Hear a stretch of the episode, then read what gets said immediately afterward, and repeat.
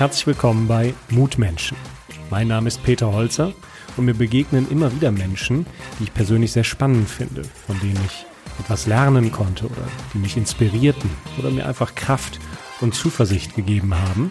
Und damit ich das nicht nur für mich alleine habe, dachte ich mir, ich gründe eine neue Podcast-Serie namens Mutmenschen, damit möglichst viele etwas davon haben. In diesem Sinne, viel Spaß beim Hören.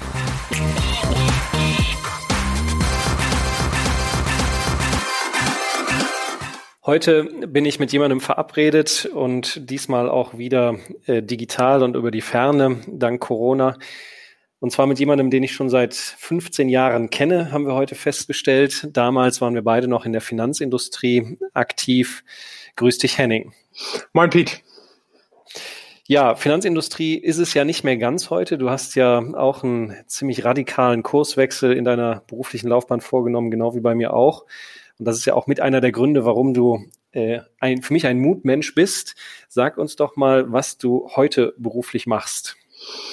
Ich bin oder habe mich 2013 dazu entschlossen, äh, Erzieher zu werden und habe dann 2014 ähm, eine Ausbildung nochmal angefangen äh, zum sozialpädagogischen Erzieher und bin ja seit 2017 staatlich anerkannter Erzieher. Staatlich anerkannter Erzieher. da gehen wahrscheinlich den Laissez-faire-Erziehungsmenschen schon die Ohren hoch, weil man Erzieher ja nicht sagen darf. Nee. Ähm, Erzieher ist ja deswegen spannend, weil vorher Finanzindustrie, dort warst du äh, Anlageberater äh, für Kapitalanlagen und jetzt auf einmal Erzieher und du bist sogar im Kindergarten, richtig? Genau, genau. Ich bin jetzt äh, seit anderthalb Jahren äh, bin ich jetzt tatsächlich nur noch in der Kita. Aber wie kommt man von Geldanlage auf Kindergarten? Ich meine, das ist ja nicht artverwandt, das ist ja was völlig anderes. Was hat dich denn motiviert, Erzieher zu werden? Das stimmt, aber es war also längere Geschichte, weil Ursprung meines Wunsches, Erzieher zu werden, ist tatsächlich schon gewesen, da war ich 18.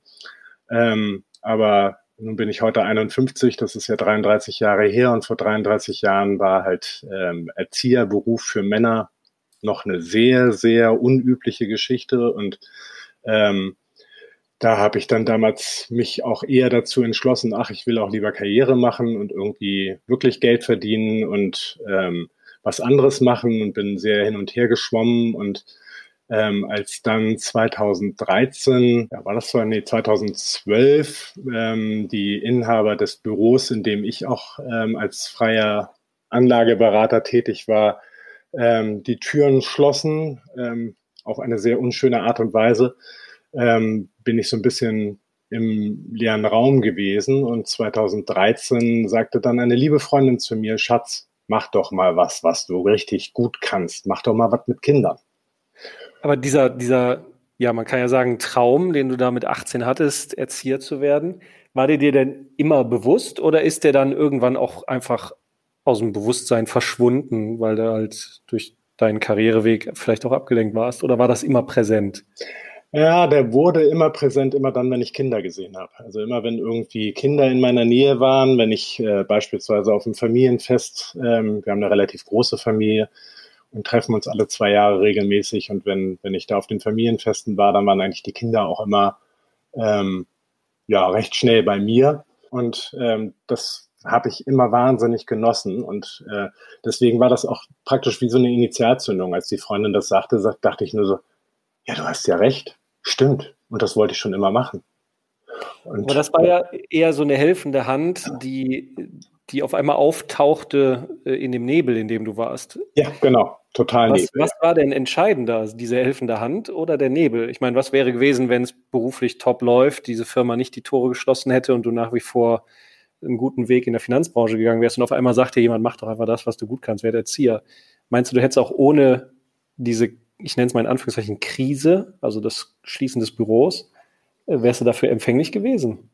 Ich glaube, ja, wahrscheinlich hätte es einen Tick länger bei mir gehen müssen und war, wäre nicht so sofort angesprungen, aber ich glaube doch ziemlich sicher, dass, ähm, ja, das wäre, hätte mich auch so erreicht.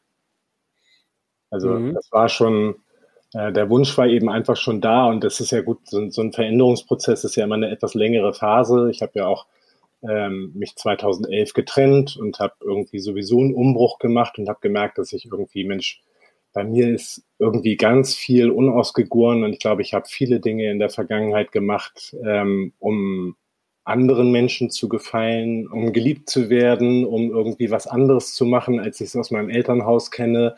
Ähm, also all solche Geschichten, die da so im Hintergrund stattfanden. Und ähm, dann habe ich 2011 angefangen mit äh, Therapien und irgendwie mich beraten lassen und zu gucken, Mensch, wo soll der, der Zug eigentlich hin?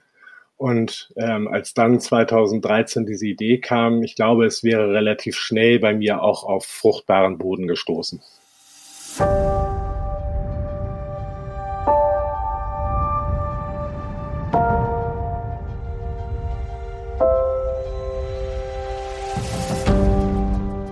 Ich ähm, nenne das ja diese innere Stimme, die äh, ja wie ein Wegweiser äh, genau uns zeigen kann, wo es äh, für uns hingehen soll und muss. Äh, die ist nur leider meistens sehr leise. Äh, mhm. Und in einer Welt, die sehr laut ist, äh, wo sich ja auch meistens die Dominanten durchsetzen, du hast ja auch gesagt, richtige Karriere machen, Finanzwelt, bedeutet ja, böse formuliert, wenn man Erzieher ist, ist es keine richtige Karriere mehr das zeigt ja auch, wie unsere Gesellschaft zum Beispiel bestimmte Dinge bewertet. Also denkt man nur mal ans Einkommen oder Bezahlung. Äh, und die Kunst ist, dieser inneren Stimme ja zuzuhören, sie auch wahrzunehmen. Das ist das eine. Und das andere ist dann aber auch den Mut zu haben, ihr Gehör zu verschaffen, also ihr zu folgen und der Stimme dann auch Taten folgen zu lassen. Wie war das denn, als du damals das gehört hast? Die Idee war super, du wusstest ja eh, dass du Erzieher werden willst und jetzt die Entscheidung treffen und es dann auch zu tun, Ausbildung zu machen, aber es auch deinem Umfeld zu sagen, dass du jetzt äh, Erzieher wirst. Wie war denn dieser Aufbruch im Moment der Entscheidung?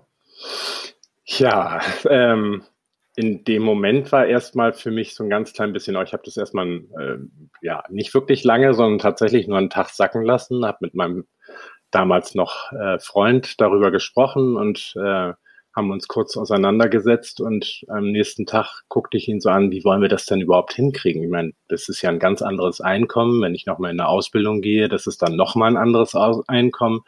Wie wollen wir das denn eigentlich wuppen? Und dann hat er mich noch angeguckt und hat gesagt, du, wenn das dein innerer Wunsch ist, dann schaffen wir das, egal wie.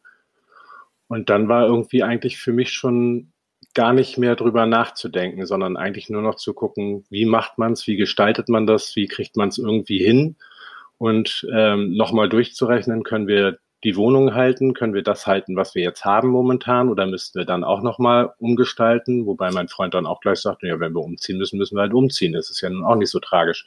Also es war irgendwie eine sehr ähm, von beiden Seiten eine wahnsinnig offene Haltung dazu. Lass uns doch einfach einfach das Leben neu anfangen, das machen, was das Herzen, Herz dir wünscht und nicht irgendwie, ja, ich muss ja Geld verdienen und ich muss ja dies machen und ich muss ja das machen und was denken die Leute, wenn ich das mache. Das war eigentlich dann total abgehakt und frei davon. Aber das klingt jetzt so, ja, fast schon nach Rosemunde Pilcher äh, Welt. meine, ihr lebt in Hamburg. Das ist ja jetzt auch keine Stadt, wo äh, Armut gefeiert wird. Sondern äh, Gegenteil. definitiv nicht, nein. Äh, und ähm, es gibt ja auch genug Untersuchungen, die zeigen, dass äh, das Thema, wie zufrieden ist man mit Einkommen und Wohlstand, immer vom sozialen Umfeld abhängt. Das heißt, wenn ich wenig verdiene und nur Reiche um mich rum sind, fühle ich mich viel schlechter, als wenn ich in einem armen Umfeld bin und dann unter den Ärmsten vielleicht der Wohlhabendste. Ja, das also diese, so, diese ja. Bereitschaft auch, auch aufzubrechen und finanzielle Einbußen in Kauf zu nehmen, um der inneren Erfüllung zu folgen. War das wirklich so einfach oder gab es da auch dunkle Stimmen, die sagen, oh Gott, finanziell, wie soll das alles gehen? Äh, die Stimmen kamen natürlich, ja, die kamen also nur von mir. Ähm, von außen habe ich eigentlich tatsächlich nur Unterstützung bekommen. Ich habe ähm, singe zum Beispiel in einem Chor, der, der in einem Viertel von Hamburg sitzt, wo tatsächlich irgendwie doch etwas mehr Geld zu Hause ist. Und ähm, alle, mit denen ich da gesprochen habe, die sagten alle immer nur, ja klar, ist doch super. Und du als Erzieher, das stelle ich mir total toll vor. Und endlich kommt mal ein Mann in die Kita. Und also diese typischen Geschichten, die man dann hört. Ähm, der Einzige, der tatsächlich irgendwie was gesagt hat, so nach dem Motto, du willst wirklich Kinder von anderen Eltern erziehen und dich mit den Eltern beschäftigen? Das war mein Bruder.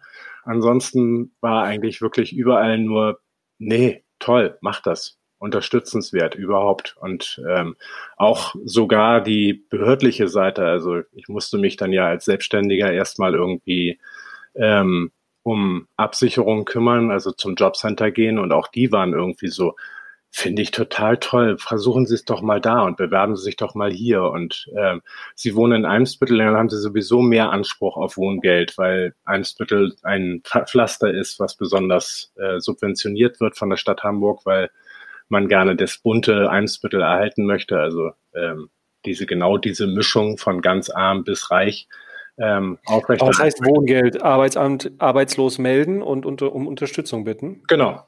Ja. Mhm. Ist natürlich jetzt auch schon so ein Fall auf die Knie, ne? Das war ein Gang nach Canossa, ja, das war gruselig. Muss, mhm. muss man echt ganz ehrlich sagen, wenn man da irgendwie als äh, jahrelang Selbstständiger und ähm, ja, mit einem schönen großen Büro und mit Mitarbeitern und irgendwie mit äh, gutem Auto und allem drum und dran äh, gelebt hat und dann plötzlich sagt, okay, ich gehe jetzt zum Jobcenter und stelle mich dahin und bitte um, wie es ja so schön in der Umgangssprache heißt, Hartz IV das ist schon krass. Aber auch das war irgendwie alles im Rahmen des, des Wunsches, den ich eben ja erfüllen wollte. Äh, der Wunsch war dann plötzlich so groß, dass ich das einfach äh, ignorieren konnte. Das ging gut.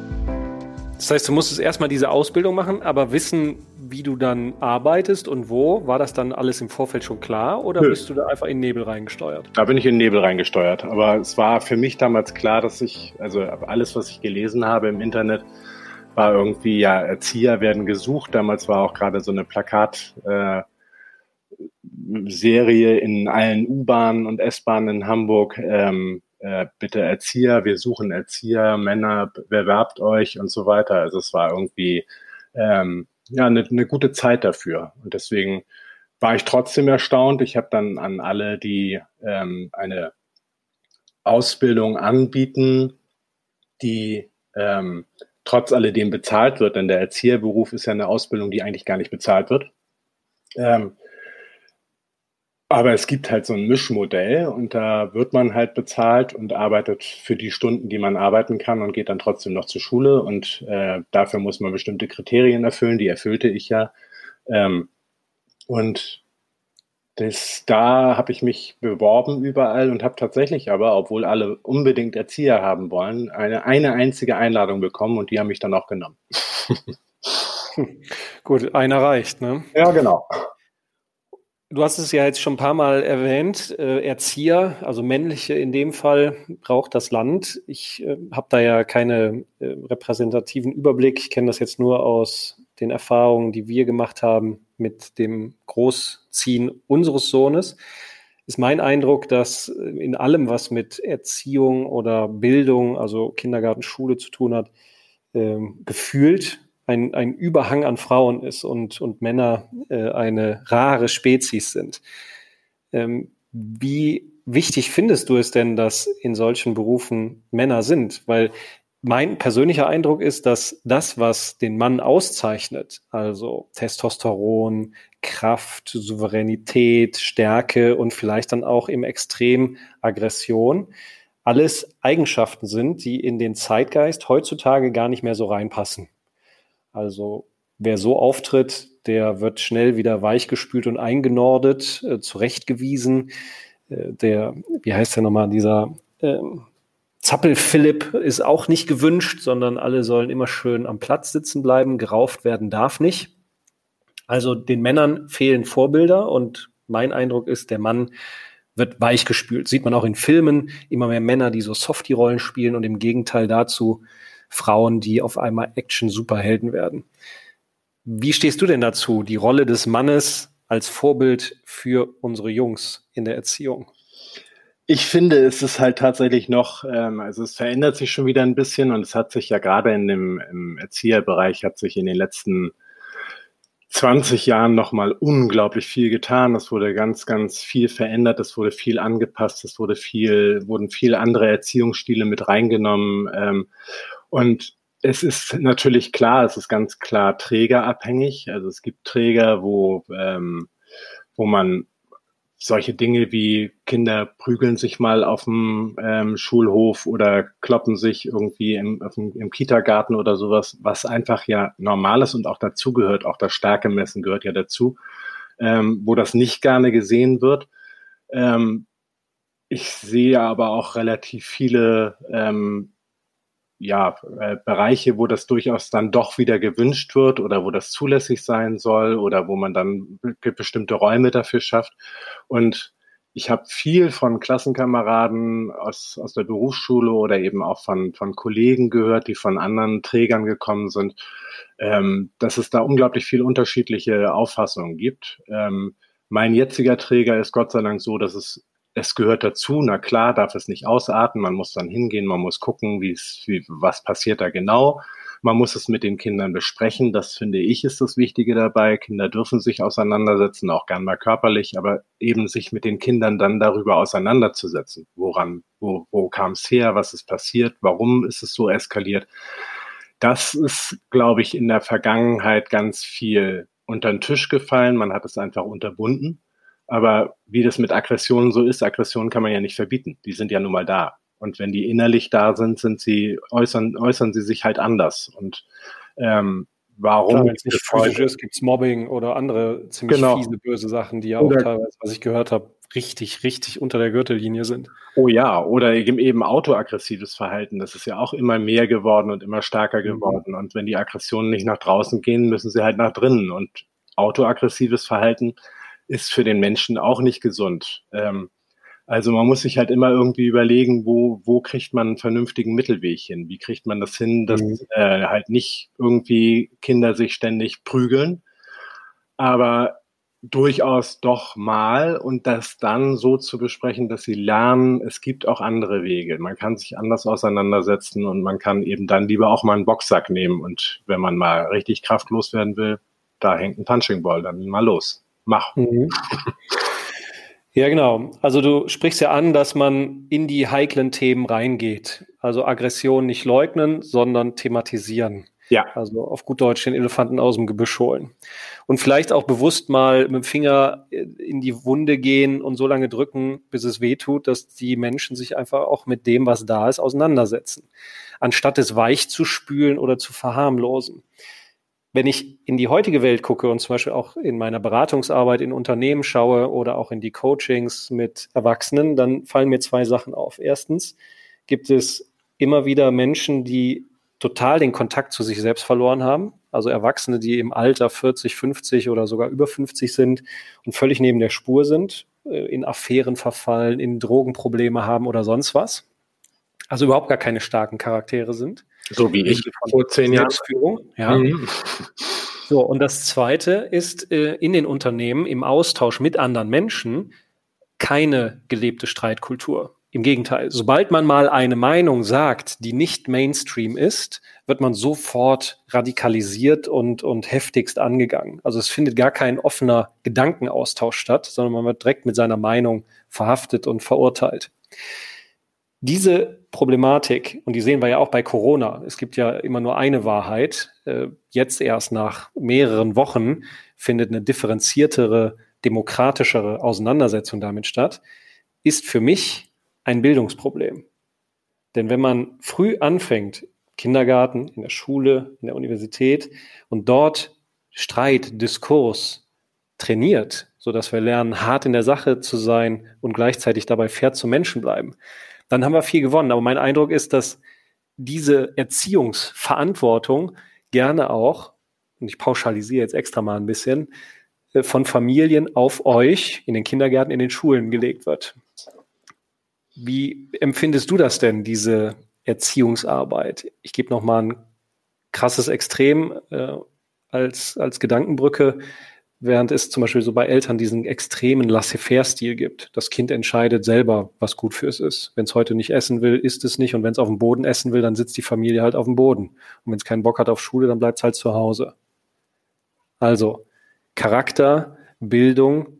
Wer hat eigentlich die Verantwortung dafür, dass nachher am Ende reife Erwachsene rauskommen, die in einer Demokratie eine gute Streitkultur rausbringen?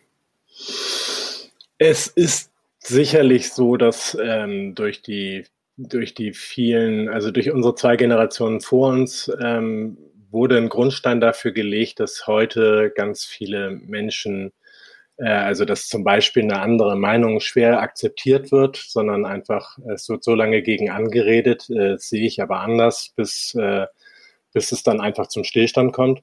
Ähm, was meiner Meinung nach keinen Sinn macht, weil ich finde einfach immer, jeder hat, jeder hat seine Meinung, jeder darf seine Meinung haben und äh, Form weiterkommen können wir nur dann, wenn wir uns wirklich austauschen, wenn wir dem anderen auch mal zuhören und vielleicht nur Bröckchen daraus rausnehmen und versuchen, unsere eigene Meinung dann vielleicht auch mal ein bisschen anzupassen. Also Anpassung war ja jahrelang irgendwie was ganz Schreckliches. Na klar, wenn man es übertreibt und sich immer nur anpasst, ist es natürlich auch nicht gut. Aber man kann seine Meinung ja anpassen. Man kann irgendwie ähm, ich weiß gar nicht mehr, wer das so clever mal gesagt hat, aber es gab ja früher mal dieses, dieses, diesen blöden Satz, wer A sagt, muss auch B sagen. Und äh, dann kam irgendwann ein intelligenter Mensch und sagte, nee, wer A sagt, muss nicht B sagen, denn er kann seine Meinung auch ändern. Und so kann es ja, so können wir, glaube ich, weitergehen, indem wir einfach lernen von anderen Dingen. Und lernen können wir nur dann, wenn wir offen sind für andere Meinungen. Und ähm, also all dieses das auch aufzunehmen. Und auch wenn ein Kind eine andere Meinung hat und es mir sagen kann, dass es eine andere Meinung hat und es irgendwie gerne anders möchte, dann kann ich mir als, als erwachsener Erzieher Gedanken darüber machen, okay, wie kann ich dessen Meinung mit einbinden? Aber wenn ich halt komplett aller Herbert Grönemeyer gibt den Kindern das Kommando, das mache und äh, den Kindern einfach das komplett überlasse, wie sie es gerne haben möchte, möchten, dann bleiben, glaube ich, viele Kinder auf der Strecke. Ich bin mir ganz sicher, dass es Kinder gibt, die das können. Es gibt hier in Hamburg ja zum Beispiel die Demokratische Schule, die mal von Nena gegründet worden ist in Rahlstedt. Äh, das funktioniert, wenn die Kinder so sind, dass sie halt wirklich so stark sind und ihren eigenen Willen auch wirklich nicht nur durchsetzen können, sondern aber auch ähm, diese Stärke haben zu merken, oh Mensch, das könnte mich jetzt interessieren, egal was andere von mir denken, ich setze mich jetzt mal dahin und höre mal zu. Also das funktioniert schon, aber das sind nur wenige Kinder, mit denen es funktioniert. Das können wir nicht auf alle abspiegeln und wir können nicht jedem Kind sagen, Mensch, ähm, geh mal zehn Jahre dahin und mal gucken, ob du einen Realschulabschluss kriegst. So kann es nicht funktionieren, glaube ich. Da muss schon ein bisschen mehr Haltung von Erwachsenenseite kommen. Und wenn die von den Eltern nicht mehr kommen kann, müssen die Erzieher das und die Lehrer das übernehmen.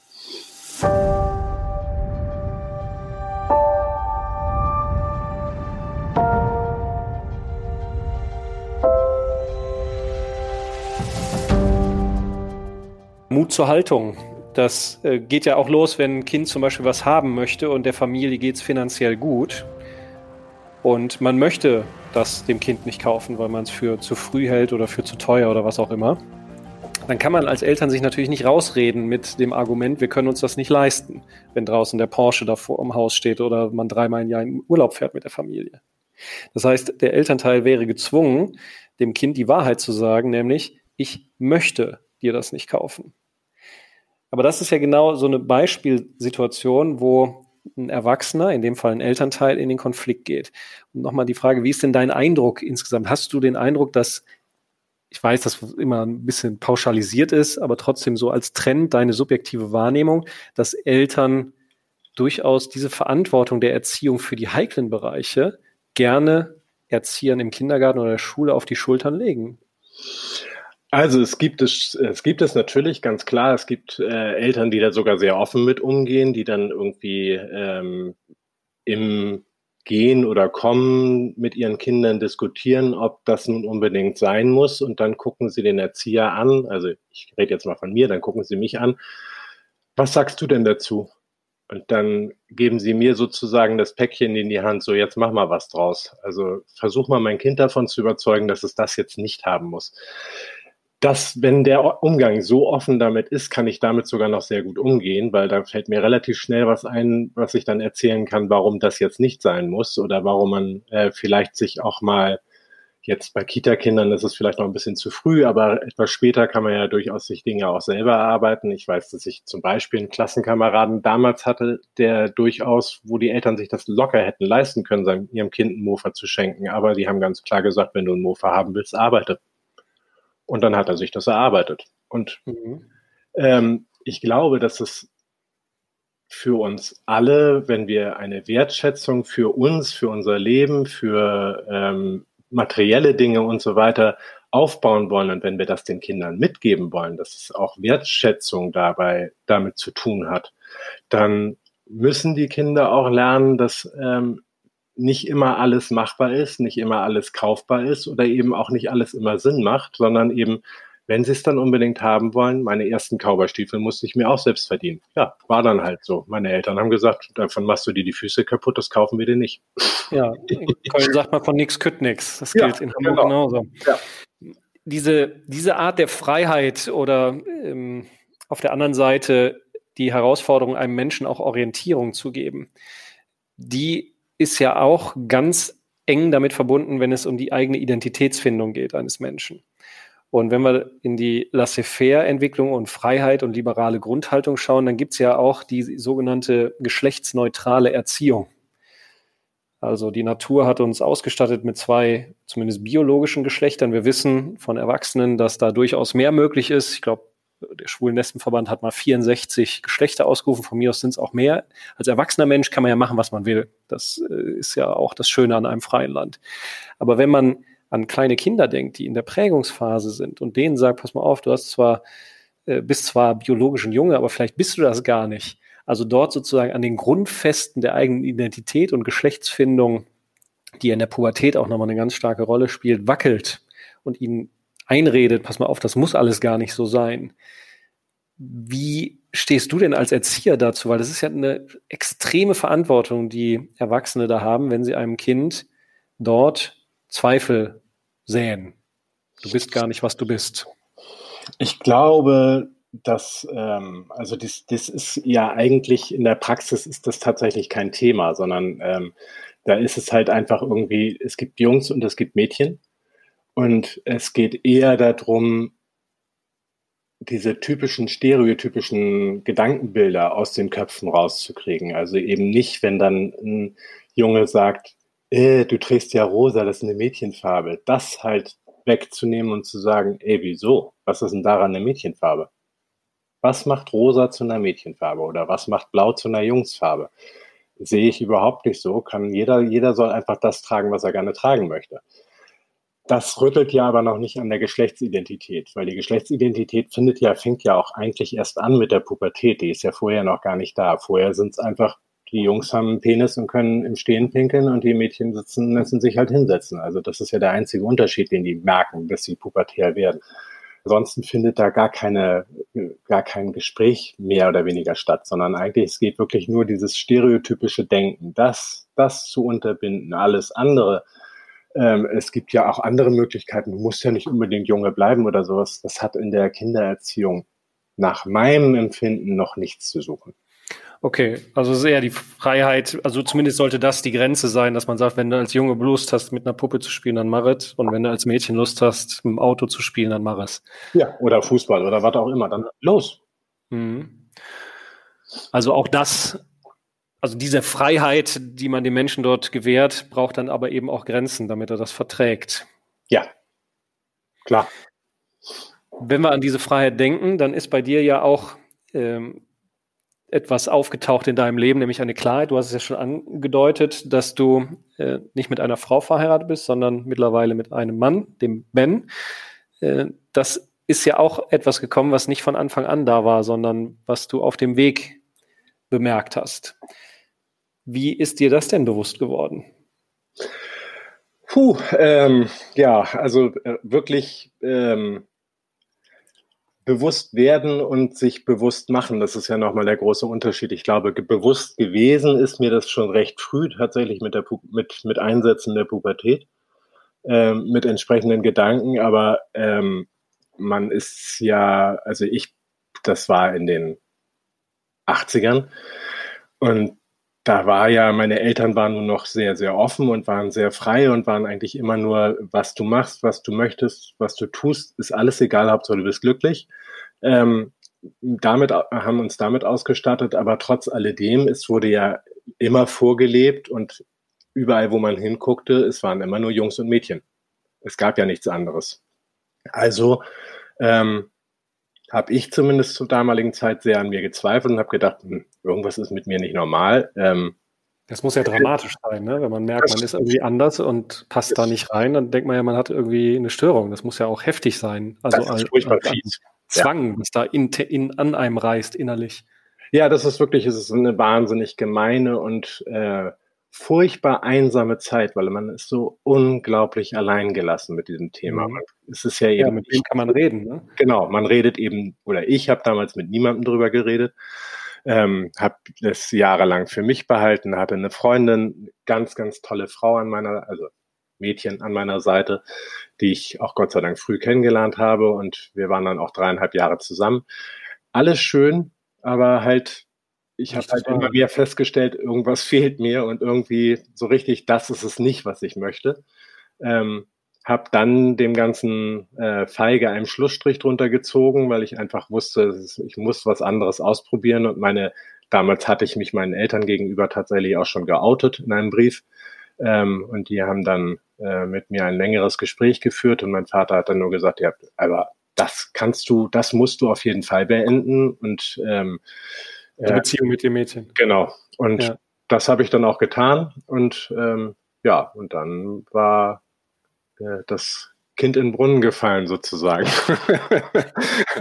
also ich durfte, durfte dann mein Leben führen, aber es war natürlich schon mit sehr viel Veränderung und zur damaligen Zeit halt tatsächlich noch, ich meine, wenn wir uns an die 80er Jahre zurückerinnern, diejenigen, die es können, ähm, das war die Hochzeit von, von äh, AIDS, HIV. Es war in allen Medien drin, die äh, damals am Anfang hieß, war es ja noch die Schwulenseuche und so weiter. Ähm, und jetzt dann irgendwie den Aufbruch zu machen und genau dieses Leben zu führen, das war schon äh, eine sehr harte Schule.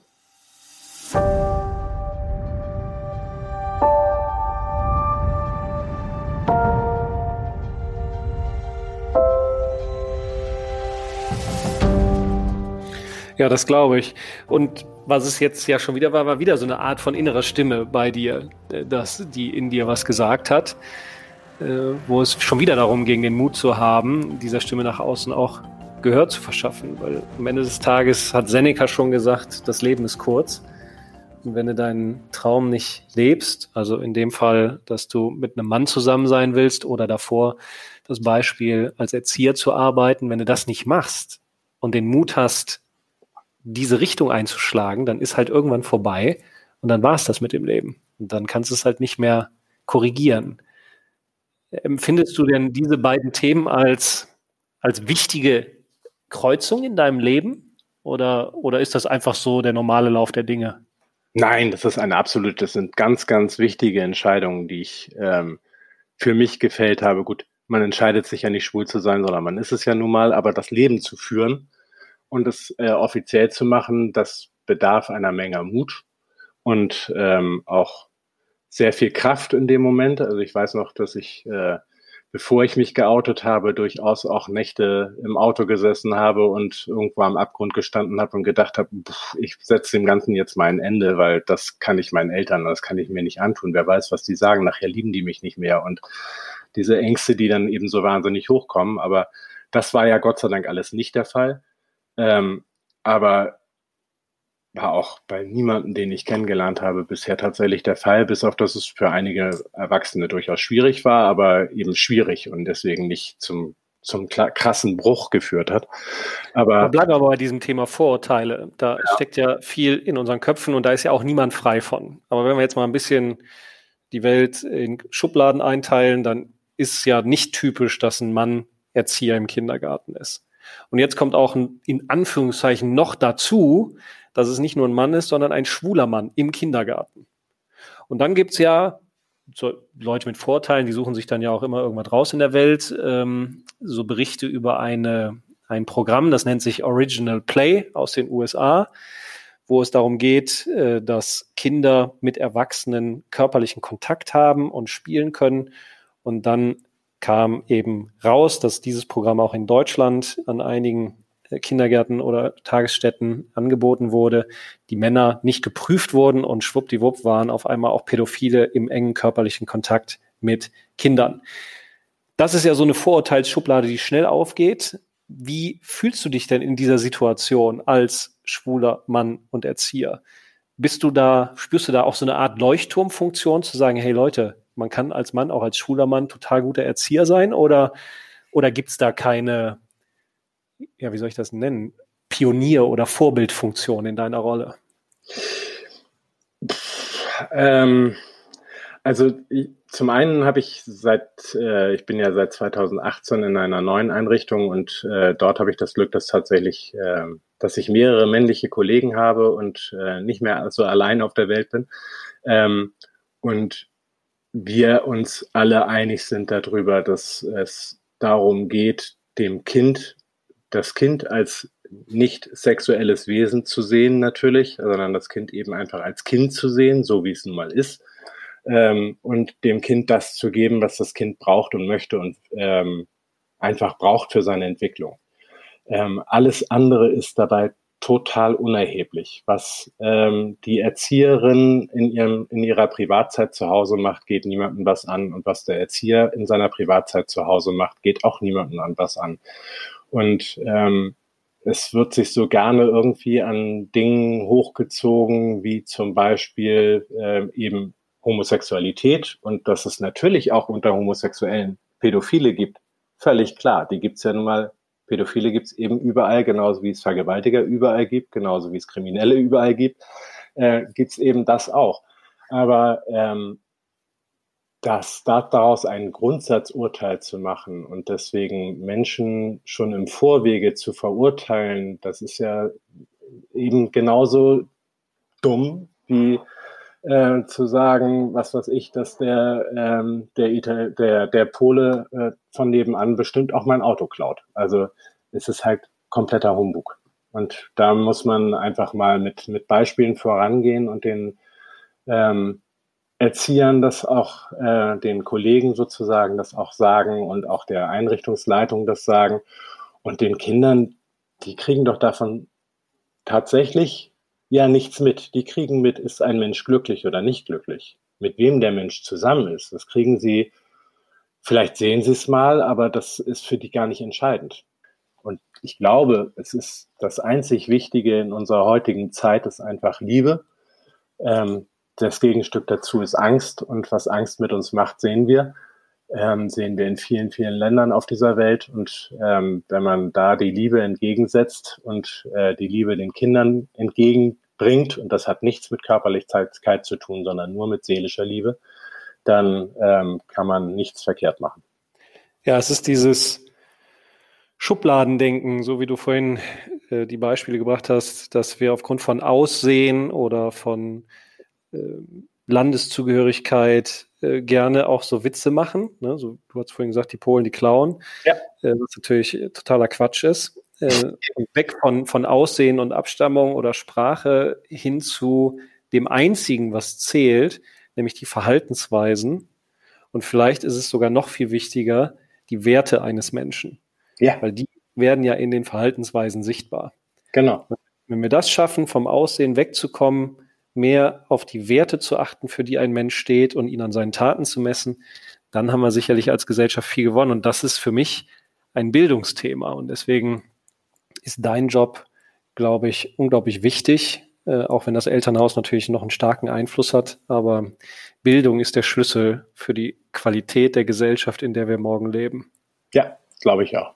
Ja, und da Zeit endlich ist, auch Lebenszeit, äh, gibt es noch einen dritten Grund, weswegen du für mich ein Mutmensch bist. Nicht nur, dass du dich getraut hast, aus der Finanzwelt ähm, in den Kindergarten zu wechseln oder dich getraut hast, äh, dich zu outen und zu deiner Homosexualität zu stehen und die einfach auszuleben, das, was in dir ist, äh, ohne dass du dich verstellst. Gibt es noch einen dritten Punkt, nämlich äh, wir haben ein geteiltes Schicksal, nämlich wir wurden daran erinnert, dass das Leben endlich ist. Du hast die Diagnose Krebs bekommen und gegen diesen Krebs gekämpft äh, und diesen Kampf auch gewonnen. Ja. ja, willkommen im Club. Äh, hat das was verändert oder war das einfach nur ein Projekt erledigt und weiter geht's? Nein, das kann das, äh, ich weiß nicht, ob das Menschen gibt, wo das tatsächlich so funktioniert, aber ich glaube, ähm, wenn man sich bewusst mit sich selber beschäftigt und auseinandersetzt und äh, auch mit seinem, mit seiner Familie oder seinem Partner auseinandersetzt, dann ist Krebs ein unglaublich einschneidender Moment. Und ähm, warum? Das, es passiert unglaublich viel. Es ist, äh, man wird, also ganz kurz, ich habe im Dezember 2017 ein, äh, eine Schwellung am Hals gehabt, ähm, wurde, bin, äh, das fing dann natürlich im November, fing die Schwellung an. Nach drei Wochen bin ich zu meinem Arzt gegangen, habe äh, gesagt, Mensch, wie sehen Sie das? Mögen Sie mal einmal hochgucken. Der war gerade mit seinem Rechner beschäftigt und guckte nur auf den Bildschirm, guckte einmal hoch und sagte, ach du Scheiße. Und ich dachte nur, das war jetzt nicht das, was man von seinem Arzt hören will. Aber ähm, es war dann so und es kam relativ schnell raus, dass ich eine seltene, sehr aggressive Form von Lymphdrüsenkrebs hatte. Und ähm, dadurch verändert sich ja unglaublich viel. Also bei mir, mein, mein ganzes Ich hat auf Funktionsmodus umgestellt. Ich war ähm, habe mich einfach damit auseinandergesetzt. Ich muss jetzt halt sehr, sehr starke Chemotherapeutika zu mir nehmen. Ich werde sechs fiese Zyklen erleben müssen. Ich muss eine Stammzellentransplantation machen. Ich muss ähm, ja in nächster Zeit unglaublich viel auf mich achten. Das war ja gerade, ich hatte gerade meine Erzieherausbildung beendet, da kam Krebs. Ähm, also ich hatte gerade meinen Arbeitgeber gewechselt und hatte den Vertrag noch nicht unterschrieben, da kam's. Und ähm, all dieses hat halt völlig komplett umgeschaltet, nur noch auf ich funktioniere, ich will da durch. Und ähm, was das mit mir macht, was das mit meiner Seele macht, war erstmal nebensächlich. Aber mein Partner, der sich ja wahnsinnige Sorgen gemacht hat, der Angst hatte, der natürlich auch gesehen hat, was passiert mit mir, die Haare fallen aus. Ähm, Gott sei Dank wurde ich nicht immer dünner, sondern bin bei meinem Gewicht geblieben. Aber natürlich bin ich deswegen ja trotzdem, ohne Haare sieht man halt anders aus. Ähm, Habe ich mich verändert und bin natürlich auch schwächer geworden. Ich wohne im fünften Stock, habe keinen Fahrstuhl, ich musste hier immer hoch. Also es war schon ähm, eine sehr anstrengende Zeit und der Partner sieht nur dieses Leiden. Und der sieht natürlich unglaublich viele Dinge, die man selber in dem Moment nicht wahrhaben will, was bei mir alles erst hinterher wieder gekommen ist. Hinterher habe ich gemerkt, mein Gott, das hat mir echt Angst gemacht. Du brauchst ja auch Kraft für den Kampf. Ja, genau.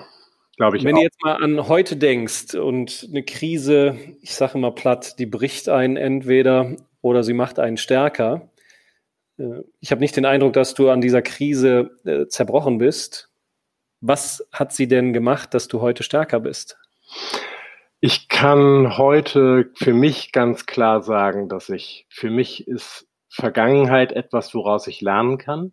Zukunft ist etwas, auf die ich mich freuen kann, aber leben tue ich nur noch heute.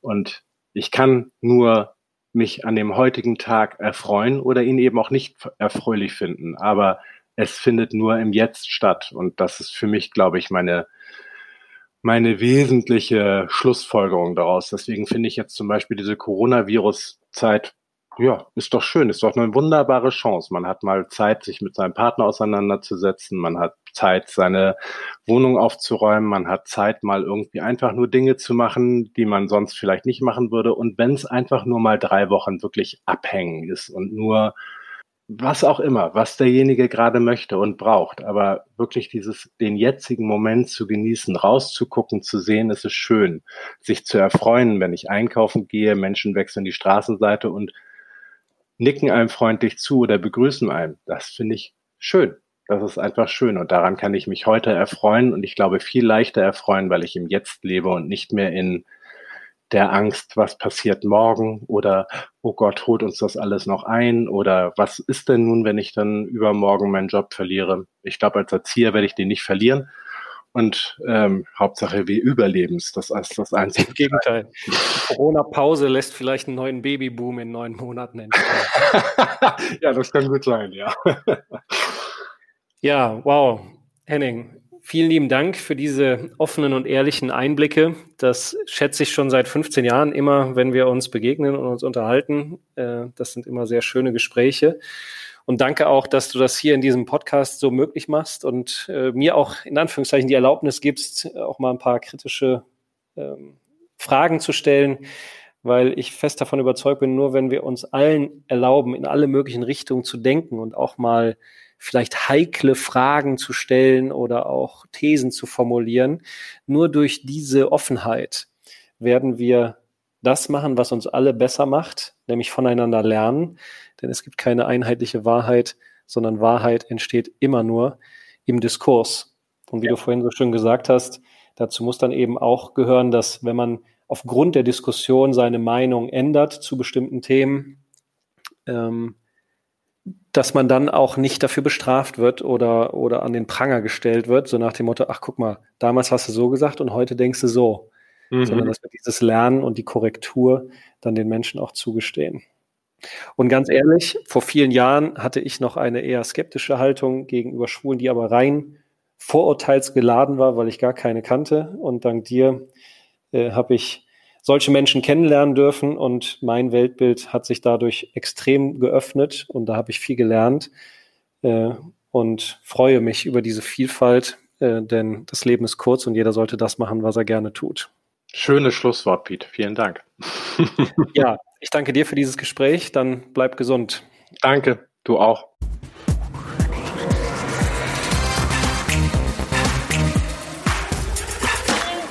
Das war eine Folge der Mutmenschen. Wenn Ihnen der Inhalt gefallen hat, dann habe ich noch zwei Tipps für Sie. Schauen Sie doch mal auf meine Homepage www.peterholzer.com Dort finden Sie weitere Videos, Audiomaterial oder auch Texte zum Lesen. Und der zweite Tipp ist mein aktuelles Buch. Es trägt den Namen Mut braucht eine Stimme, wie Sie Ihrem Leben Wirkung geben. Lesen Sie doch mal rein. Bis dahin bleiben Sie gesund.